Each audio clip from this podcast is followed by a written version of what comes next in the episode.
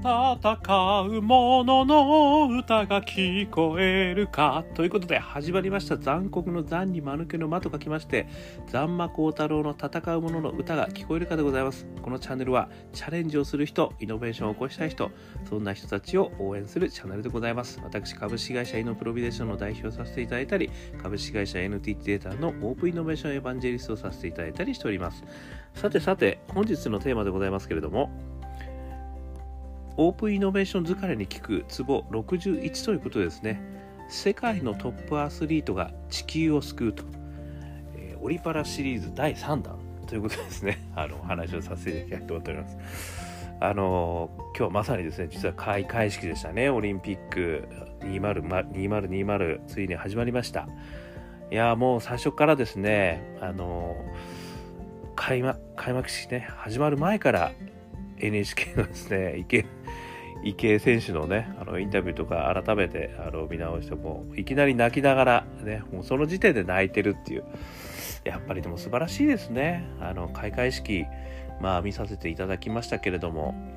世界各国のまあ本当恥ずかしながら知らない国がまだあるんだなっていうこととですね。それからあの衣装ね皆さん民族衣装いやもう本当素敵でしたね。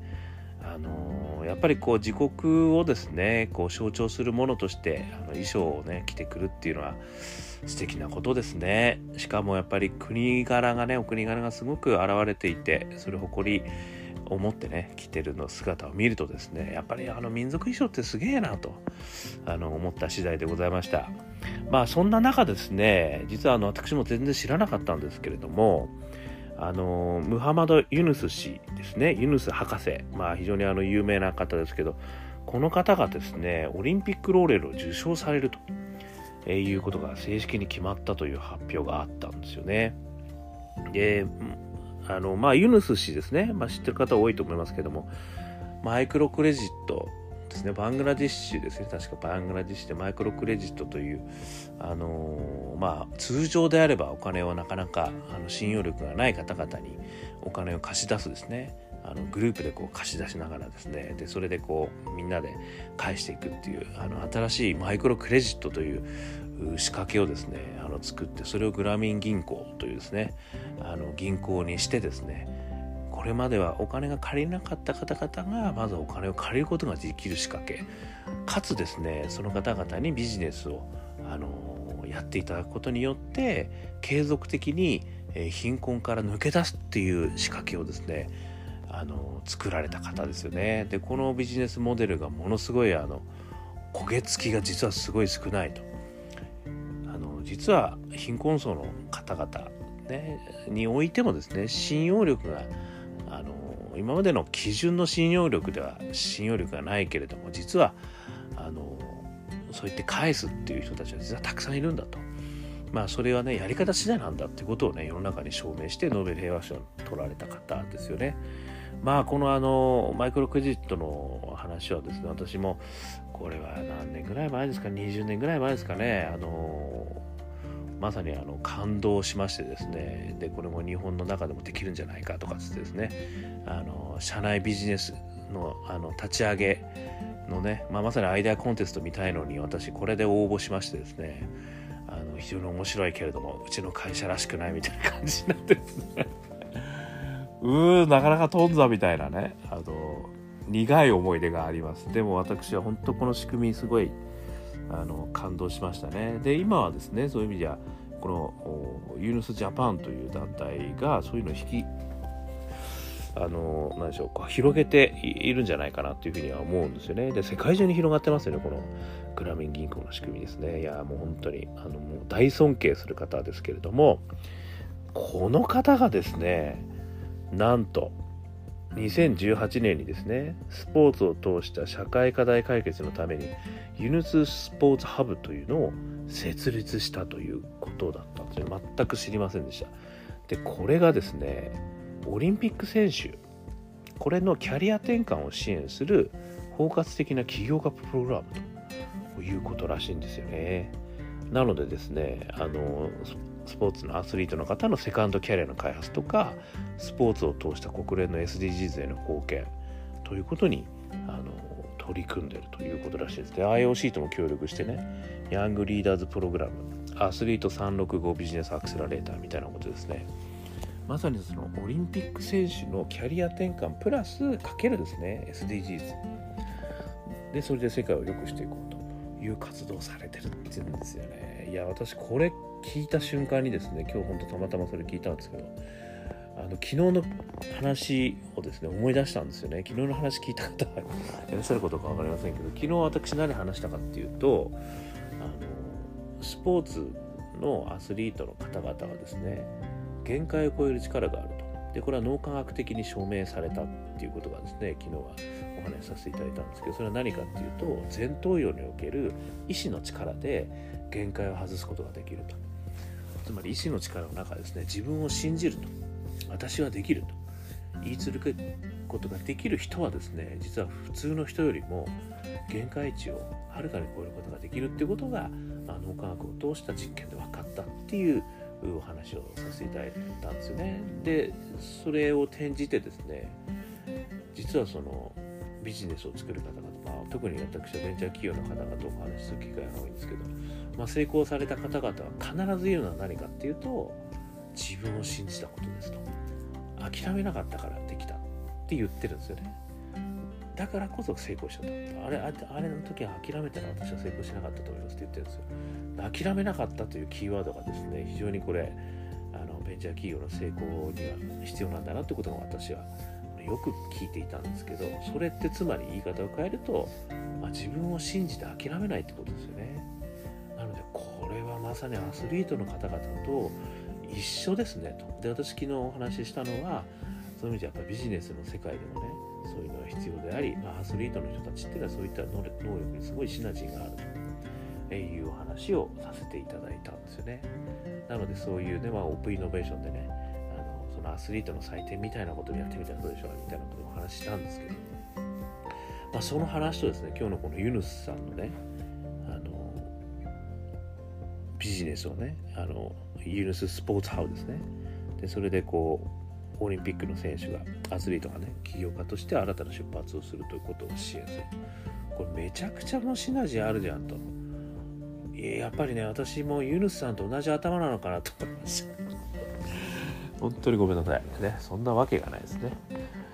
でも私がやっぱり思っていたこれ起業家とあのアスリートですよね。これの非常にその心のまあ、よりどころとするところ。これはやっぱり同じなんだなっていうのをねあの本当にしみじみと感じたんですよね。なのでこのユヌスさんの話もうわうわもう私が思ってたことをもうさすがユヌスさん先にもうやられてますみたいな感じだったんですけどトップアスリートの方々がですねそういう意味じゃ SDGs 等の社会課題を起業家として変えていくと。まあねある部分はスポーツでっていうのもあると思いますけどもそれ以外のねえま第2次の企業としてですね、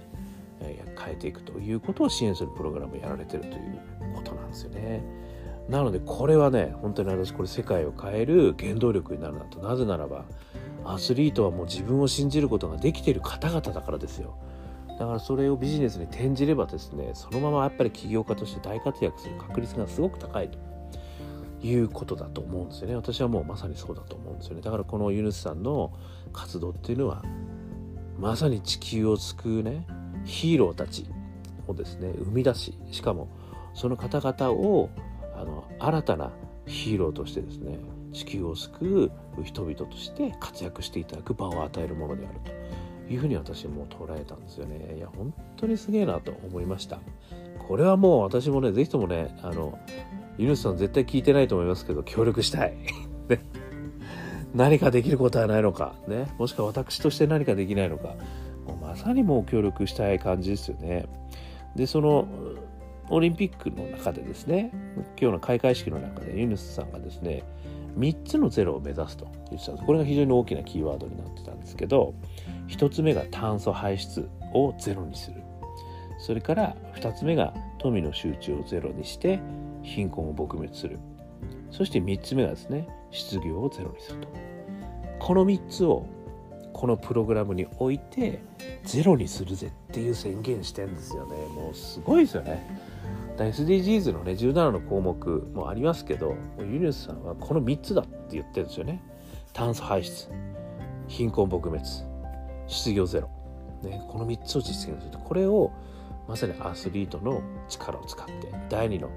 起業をですねあのさせることによって、えー、地球を変えていくと。地球のヒーローをね変えるヒーローを作っていくと。まあね本当に感動してしまいましたと。いうことでございますね。なのでまあそういう意味で言うとですねあのまあ、ユヌさんはねこの IOC と連携するっていうことでトップアスリートの方々のセカンドキャリアって話でしたけどでもね、まあ、そんなにこうトップアスリート、まあ、オリンピックに出なくてもですよ。トップアスリートの方々ってたくさんいらっしゃるわけじゃないですか日本の中だって。ね、多分これを聞いていただいてる人の中にも多分いると思うんですよね。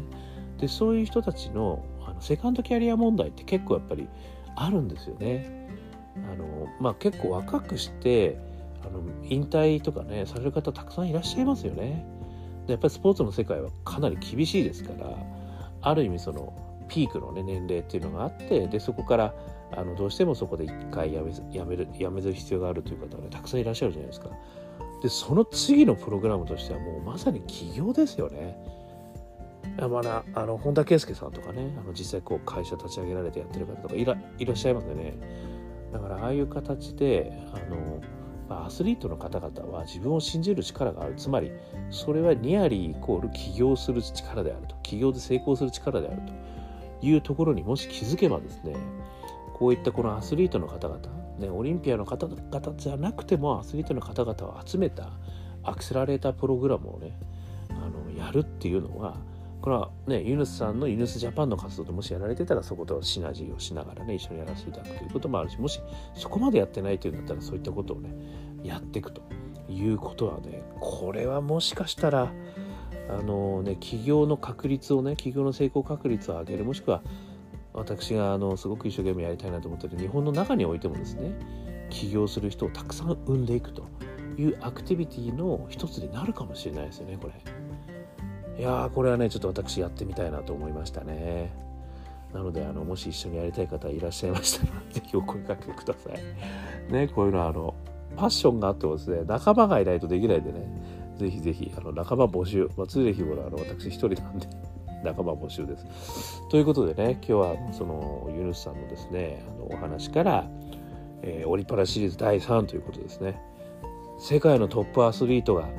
地球を救う物語をみんなで一緒に作りませんかっていうね、えー、いう問いかけにあのさせていただきましたということで、ね、あのユニスジャパンの人、ぜひともちょっといろいろノウハウを教えてくださいと、ね、もし何かご協力することができたらですねあの一緒にやりたいと。もしくはねこういったパッションであの同じくね考えてましたとかっていう人がいたもしくはやりたいよっていう人がいたら是非ねなんかそんな活動もできるような形でできればね面白いなっていうふうに、まあ、もしくはね日本も良くなっていくことに少しでも貢献できるかなというふうに思いました。まあ、もしくはねアスリートをやってきた人はねいやセカンドキャリアで俺もじゃあ起業やってみようかなと。思っていただいていいと思うんですよね。そこは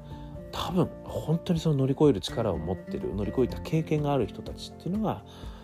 普通の起業家よりもですね、まあ、普通の企業だと何かっていう話なんですけどやっぱり企業をやる上では多分成功確率高いと思いますなのでぜひともやっていただきたいなというふうに背中を押させてくださいということでございましたということで、えー、今日の話はですね、えー、こんな形でございました。まあ簡単に言うと、ユヌス博士のね、ユヌススポーツハブの活動、これがオリンピックロールで受賞させておめでとうございますというのと、プラスですね、世界のトップアスリートが地球を救う、こういった仕組みをね、ぜひとも皆さんやっていきましょうと。ね、協力できる方はぜひね、あの、声がくださいと。で、炭素、排出ゼロ、富の集中ゼロにして貧困を撲滅する。そして、えー、失業をゼロにすると。ね、こういった SDGs の核となるですね、この3つを実現するヒーローを作りませんかと。でもしくはヒーローになりませんかと。いうようなお話でございました。もうめっちゃ感動しました。ね、もう泣いてしまいました、本当に。まあ、このお話はですね、そういう意味であの NHK の東京2020オリンピック開会式、ねまあ、まさに今日に2021年7月23日行われたこの中でね出てきますのでぜひ NHK プラスさんとかですね再放送を見てああこういうことなのかとね見ていただければ幸いですさらにですね